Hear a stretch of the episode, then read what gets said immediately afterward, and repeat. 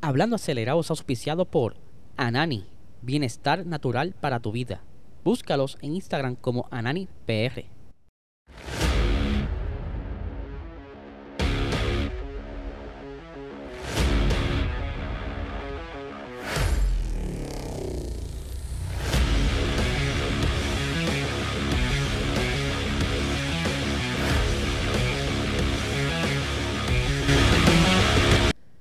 Saludos amigos fiebre, bienvenidos a todos a otra edición más de Hablando Acelerable. Habla Eliezer, espero que se encuentren bien. Ya hoy es viernes y comienza el fin de semana de carrera y no solamente de la Fórmula 1, sino que también tendremos las 24 horas de Le Mans, que vamos a hablar de una noticia bien interesante que estuvo surgiendo durante el día de ayer, eh, específicamente de las 24 horas de Le Mans, pero antes de comenzar el episodio vamos a hablar rapidito de nuestro auspiciador Anani Bienestar Natural para tu vida. Si quieres saber más sobre sus productos y la diversidad de productos que tienen, puedes visitarlos a través de su website como eh, ananifarma.com, como también pueden seguirlos en Instagram como ananipr. También les invito a que por favor dale like, dale share, dale subscribe, dale a la campanita. Si está en formato audio, eh, puedes darle los 5 estrellitas, dejar tu review y eso, ¿verdad? Como siempre les he dicho, eso nos ayuda mucho a continuar creciendo en el canal, ¿verdad? O el contenido.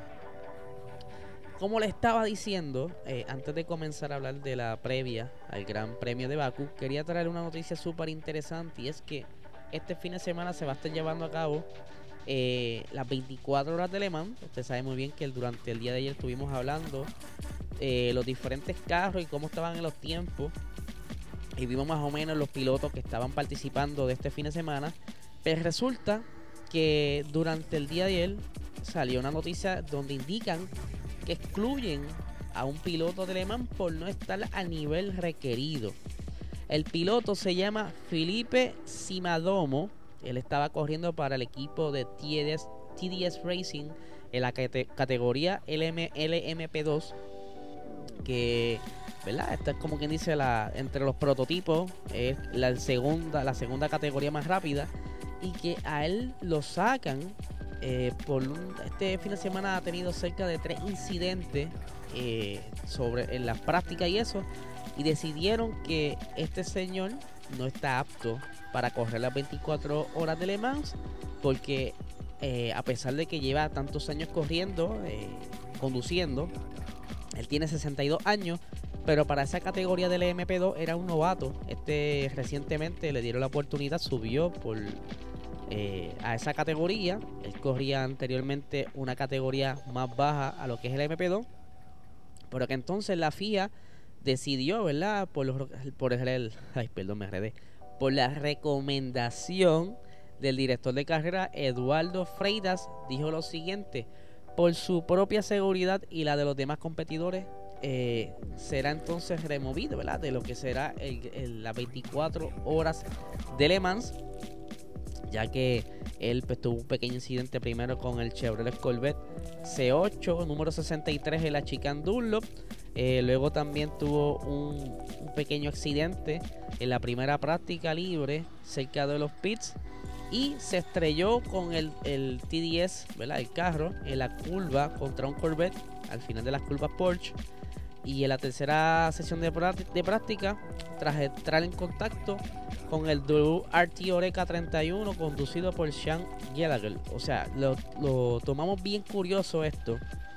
Como ustedes se imaginan, que si en la Fórmula 1 eh, si eh, ocurriera algo similar en el que un piloto, podemos poner un ejemplo más epin, eh, estuvo causando tantos revoluces durante su estadía en la Fórmula 1 y de y lo hubieran sacado, pues, pero acá en la Fórmula 1 no lo sacan, pues mira, acá en, en, en el Endurance lo sacan y este evento es un evento bastante importante. Son 24 horas que va a estar corriendo. Eso no va a estar todas las 24 horas chocando todo el tiempo. Y aunque 62 años correr en un carro de esto, pues es admirable. Todavía Carlos Sainz Sr. participa, pero no a, estas velocidades. So, ¿verdad? Que, qué pena que lo saquen.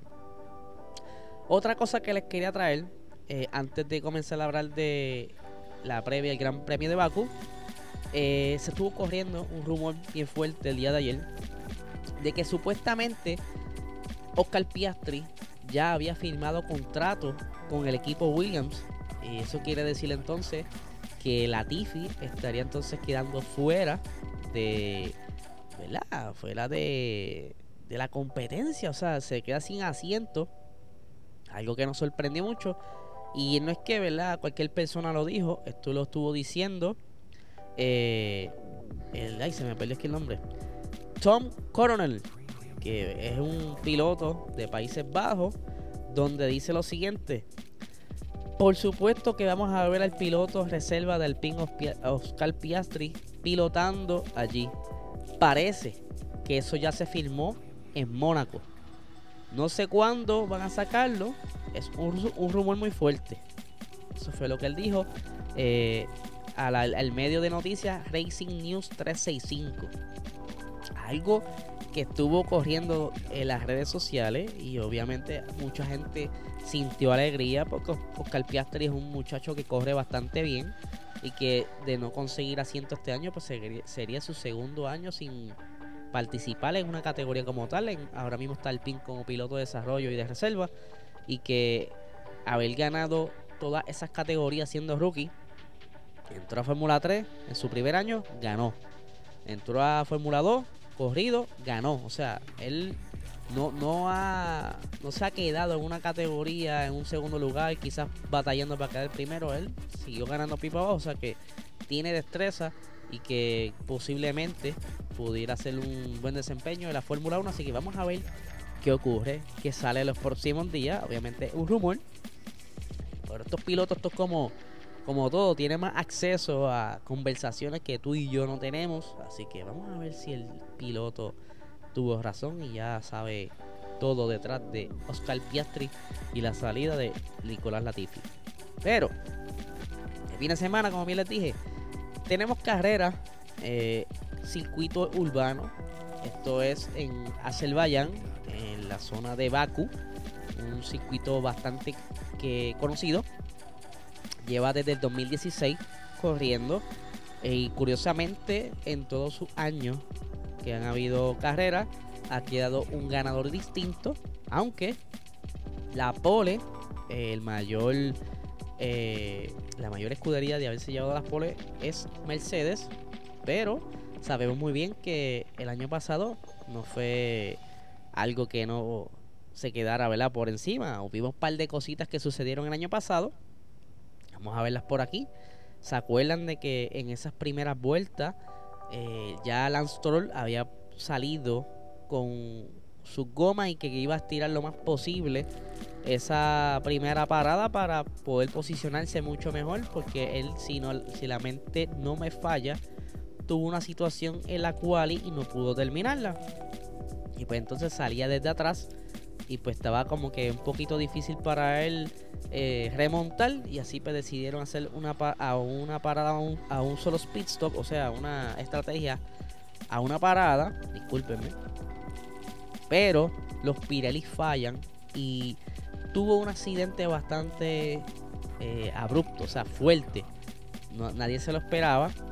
De hecho, este año la zona de los pits, esa entrada fue un poco modificada porque ya se han quejado muchas veces de que eh, al entrar a los pits tú haces como una, un tipo S, ¿verdad? Lo que entonces pudiera ser un peligro para el piloto. Menos mal que Lance Troll paró antes pero de él quizás seguir o tener el percance más adelante pudiera haber parado con esa pared, aunque hoy día estos carros son bastante seguros, pero aún así recibe machucones, ¿verdad? Te jamaquea fuerte y puedes quizás lastimarte un hombro o algo así, porque como quiera, eh, la fuerza con que tú chocas es fuerte. Y estos carros pues están probados para esto para estos golpes, si eso no pasa a la, a la perdóneme, que estoy hoy con una sinusitis. Si estos carros no pasan esas pruebas de choque, pues no pueden correr la temporada. son bastante seguros. Eh, otra de las cositas que estuvieron sucediendo durante el Gran Premio de Baku del año pasado fue el accidente inesperado de Max Verstappen. De igual manera, él venía con una excelente ventaja, venía con una buena estrategia, tenía creo que eran cerca de 3 a 5 segundos por delante del segundo lugar, que era su compañero Checo Pérez. Pero, de igual manera que le pasó a Lance Stroll, él tuvo una falla en los Pirelli. Pirelli se lavó un poquito las manos. Dijo que pudo haber sido alguna parte del monoplaza de Lance Stroll, pero hello. Antes de Lance Stroll, pues como que no hubo mucho incidente que pudiera haber lo que le llaman en inglés debris, ¿verdad? Cantería en el piso. So, luego más adelante, pues eh, hicieron como que algo tras bastidores, no, no quisieron aceptar la culpa. Pero sí, los Pirelli fallaron y eso pues fue un gran bochinche y una investigación se llevó a cabo. Esto deja entonces eh, a Checo Pérez y a Lewis Hamilton por la posible batalla de la, de la victoria.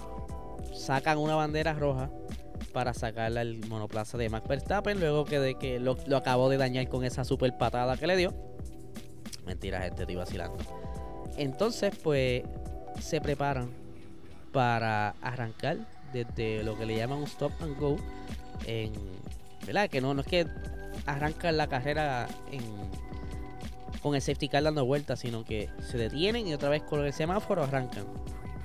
Lewis Hamilton en la vuelta de preparación, ¿verdad? Eh, había jugado con unos settings en el monoplaza para calentar los neumáticos delanteros y tener el mayor grip posible para tan pronto recibiera el ataque de Checo Pérez, él poder defenderse y continuar su rumbo y quedarse en esa primera posición. ¿Qué sucede? Eh, se le olvidó eh, apagar lo que le llamaron el Magic Button.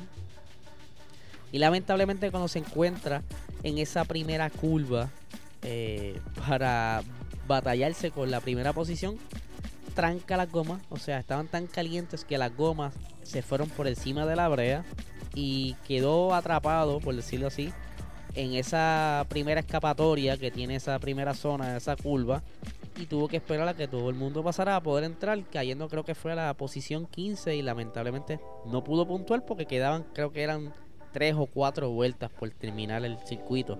A lo que entonces nos trae este bello podio, que fue entonces Pierre Gasly segundo, eh, perdón, Pierre Gasly tercero, Sebastián Vettel segundo y Checo Pérez se lleva la victoria en Baku.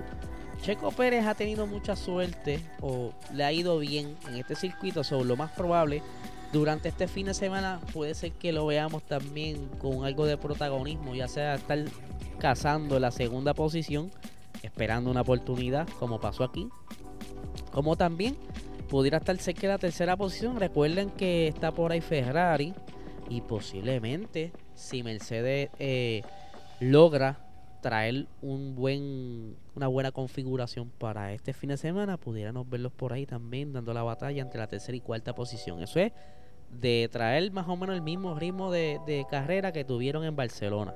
Eso es lo que los pudiera estar ayudando.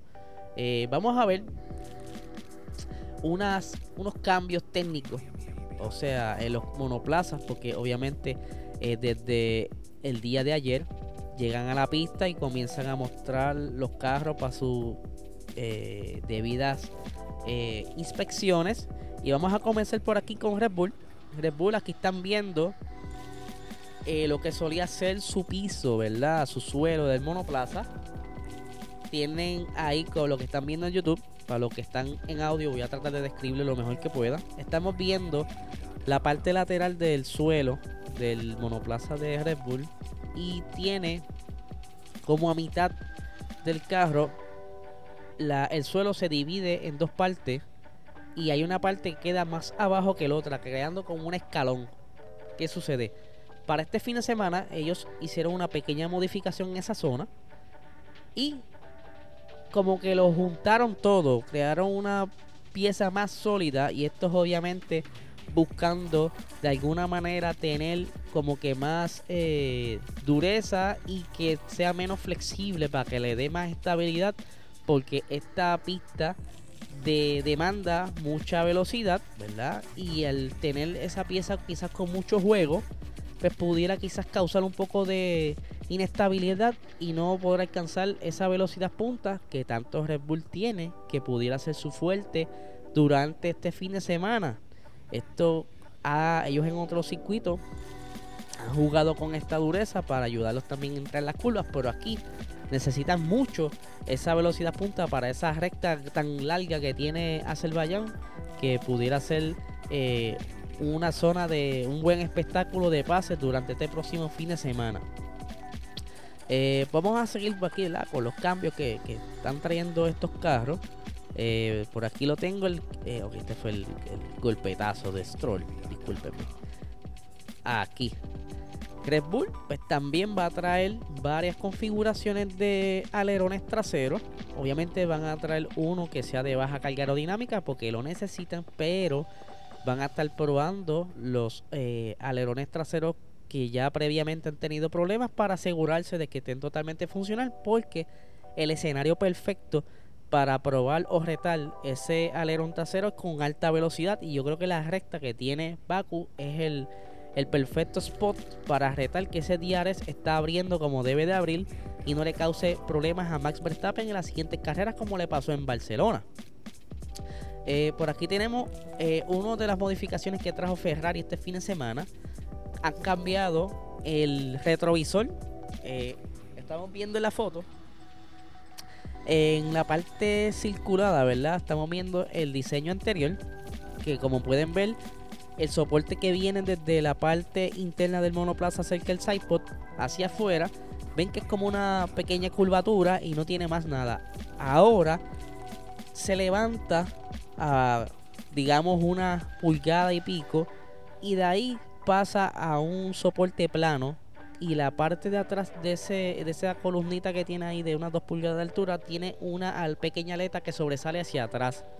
Eh, con esta zona tan flat pudieran estar buscando, obviamente, menos resistencia al viento para ver si pueden entonces combinando con otros pequeños setups o ajustes en el monoplaza cachar un poco de velocidad punta que necesitan para defenderse de Red Bull. Eso es lo que andan buscando, aunque se vio el carro de ellos con su alerón trasero que han estado utilizando durante las pasadas carreras. Ellos como que no han jugado mucho con este alerón trasero que los ha ayudado mucho a encontrar esa velocidad en las, en las curvas de baja velocidad que como tiene más carga aerodinámica le da más estabilidad y pueden entrar y salir de las curvas a mayor velocidad.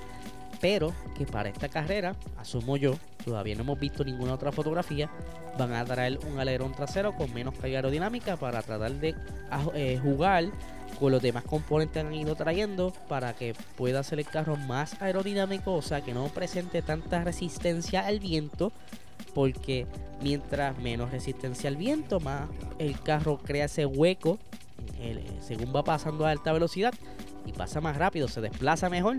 Si tienen eh, más carga aerodinámica, pues el viento aguanta el carro con tanta pieza que quizás está peleando con el viento. No sé si me siguen por ahí, ¿verdad? Para que lo, poquito de explicación media a lo boricua. Eh, vamos a seguir viendo por aquí los otros cambios que hay. Eh, Alpine trajo también su alerón de baja carga aerodinámica que se ve bastante, bastante, bastante fino. Lo que me fino me refiero a delgado. Eh, que pudiera estar ayudándolos mucho a ellos para esa recta alcanzar una buena velocidad. Alpine todavía está en esa lucha como en, la, en esa parrilla media, se entra quinta a la octava posición y que si logran traerle una buena configuración, pudiéramos verla ahí pelear. De igual manera estuvo eh, peleando Alonso aguantando a Luis Hamilton el fin de semana pasado. A ver si se encuentran de nuevo este fin de semana y pelean un ratito de verdad. Que veamos una buena batalla como aquella batalla en Hungría del 2021 que estuvieron por varias vueltas peleándose y se, se defendieron como buenos corredores que son.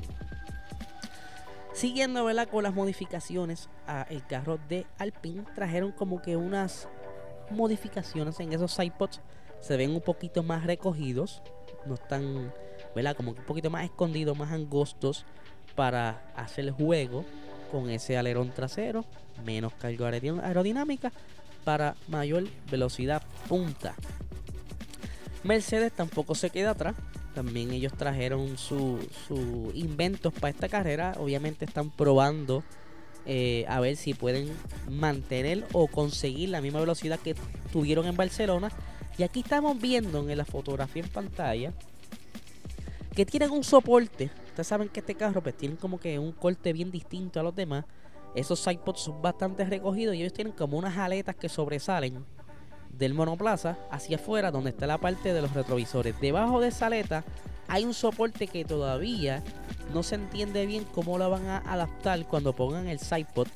No sé si es que eh, ellos están en este momento quizás eh, retando eh, la dureza de esa, esa, esa aleta que tienen ahí, pues alguna herramienta, pero ni siquiera la prensa pudo ponerle una explicación de para qué funciona ese soporte en estos momentos. Hay que verlo mañana en las prácticas libres, a ver cómo lo combinan con, con los sidepods. Eh, siguiendo por aquí, estamos viendo que también trajeron un alerón trasero de baja carga aerodinámica, mismo que utilizaron en el Gran Premio de Miami, que le estuvo funcionando bastante bien. Así que si logran hacer esa combinación este fin de semana, lo más probable si controlan el, el, el vamos a verlos por ahí también haciendo de la suya, que tanto los fanáticos de Mercedes están locos porque ver un resurgir de Mercedes, a ver si por lo menos entre las diferentes revoluciones que pudieran estar sucediendo este fin de semana, Luis Hamilton tiene la oportunidad, o, George Russell, de ganar esta carrera. Aquí estamos viendo también Aston Martin, obviamente, tienen que jugar a, a favor de la pista también trajeron su alerón de baja carga aerodinámica, un poquito eh, más eh, diferente a lo que tiene el pin. El del pin yo creo que hasta el momento es de lo más fino, de lo más angosto, de lo menos resistencia al viento que pudiera tener. Este se ve como que un poquito, por decirlo así, entre medio. Ni muy grueso, ni muy fino. Que maybe le saquen provecho. Eh, y pues eh, esto es lo que tenemos hasta el momento, ¿verdad? En las diferentes modificaciones que vamos a tener este fin de semana. Vamos a repasar rápidamente eh, los detalles de esta pista. Eh, tiene, obviamente, creo que son, por aquí lo dice, son dos a tres, dos zonas de DRS. Yo creo que son tres. Aquí no me las marcaron esta fotografía, pero sí, en esa primera recta hay un zone como también en la segunda, eh, si son dos, dos zonas de RS, disculpen, dos zonas de RS, en la recta principal y luego de la segunda curva, esa recta, eh, donde está marcando la fotografía sector 1, hay otra zona de diares. Esta, esta carrera va a ser de 51 vueltas. Eh, el lap record lo tiene Charles Leclerc con 1 minuto 43 eh, el compuesto de neumático para este fin de semana va a ser el más blando de ellos, con el C3 como compuesto duro, el C4 el compuesto medio y el C5 como el más blando de todos, siendo esta la goma eh, la roja, ¿verdad? La, la soft.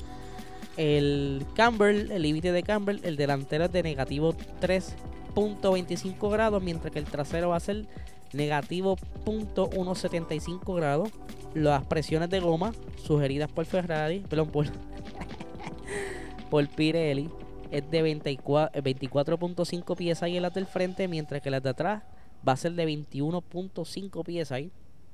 Esta pista pues eh, no, va, no va a tener tanto estrés en la goma porque no hay curvas rápidas. So que el estrés está en, en punto medio Versus el lateral, como bien dije, no tiene curvas rápidas, pues las gomas no se van a afectar por eh, estrés lateral, que es cuando el carro está peleando por mantenerse en el carril y no y la fuerza e inercia, ¿verdad? La inercia lo va llevando hacia afuera. El braking es bien importante en esta carrera, so que es uno de los más difíciles, como también la tracción para mantenerte en control dentro de la zona lenta del circuito y no chocar con ninguna de las paredes.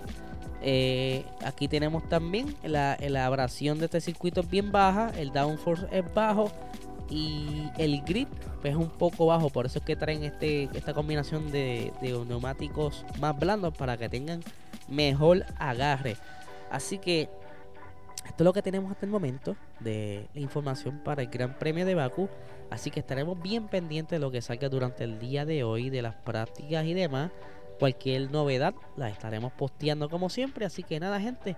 Vamos a dar rapidito lo que yo, lo que yo creo que pudiera pasar. Eh, lo más probable, Ferrari se lleve la pole porque han sido consistentes en, en llevarse las poles, pero las pierden por errores de ellos y eso. Y que eh, Red Bull pudiera estar entonces por ahí llevándose la victoria. Así que vamos a ver si Checo tiene la oportunidad este fin de semana de llevarse esa victoria, ya que está bastante rápido y que ya dijo Christian Horner que no importa si Max o Checo. Así que vamos a ver si es cierto si eh, Checo Pérez se lleva de nuevo una victoria en este, fin, en este fin de semana en Azerbaiyán, que sería entonces el primer piloto que gana dos veces en este circuito, ya que han tenido diferentes ganadores durante los pasados años.